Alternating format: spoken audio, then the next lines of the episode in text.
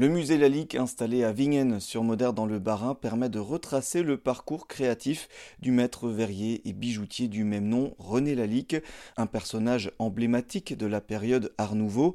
C'est ici en 1921 qu'il décida d'installer sa manufacture, un parcours où l'on découvre plus de 650 œuvres, aussi bien des bijoux, flacons de parfums, dessins que des lustres, et nous y découvrons notamment ses inspirations.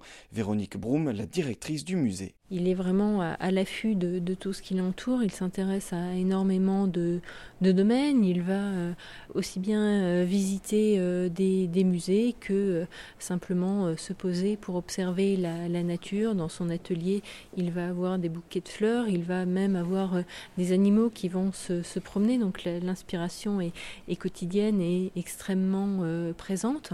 Alors évidemment, il y a quelques représentations mythologiques. Je pense aux bacchantes au, Danaïde. Ici, vous évoquez ce, euh, ce, panneau euh, avec des athlètes qui est vraiment très, très antiquisant, mais il va également euh, observer la, la, nature, il va observer la faune et, la flore qui, qui l'entourent, et puis il va également géométriser les, les formes. Ici, dans, dans, cette vitrine centrale, il s'agit de création de sa fille Suzanne, Suzanne Lalique à Villande, qui va vraiment insuffler un vent de modernité dans, les années 20 euh, euh, avec euh, la technique de l'émaillage. Elle aimait tout particulièrement l'émaillage noir pour rehausser les, créations.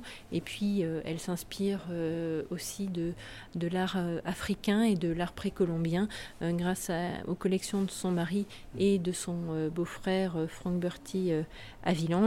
Donc voilà, une créativité extrêmement riche et, sans cesse renouvelée. Mmh et de famille.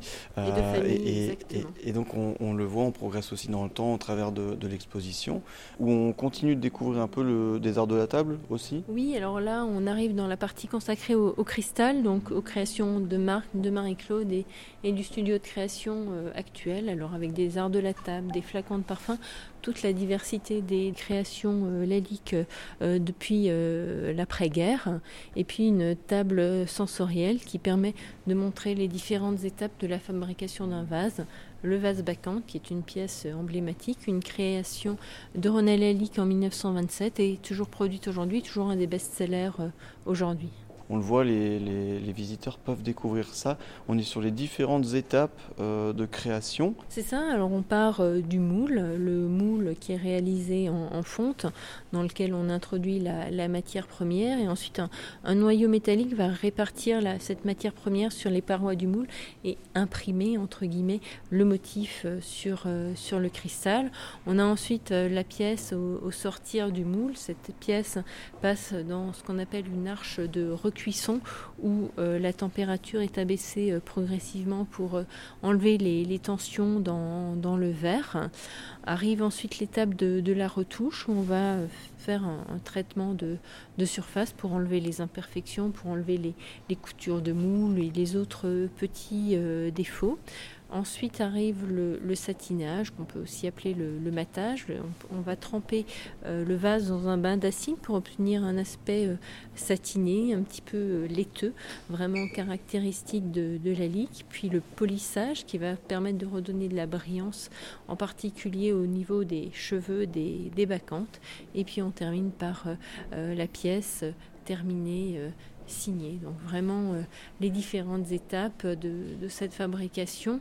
Euh, les, pièces, euh, la ligue sont, toujours signées puisque la, marque est, est protégée. Côté tarif, l'entrée est gratuite pour les moins de 6 ans, 6 euros en tarif réduit et 8 pour les adultes en plein tarif.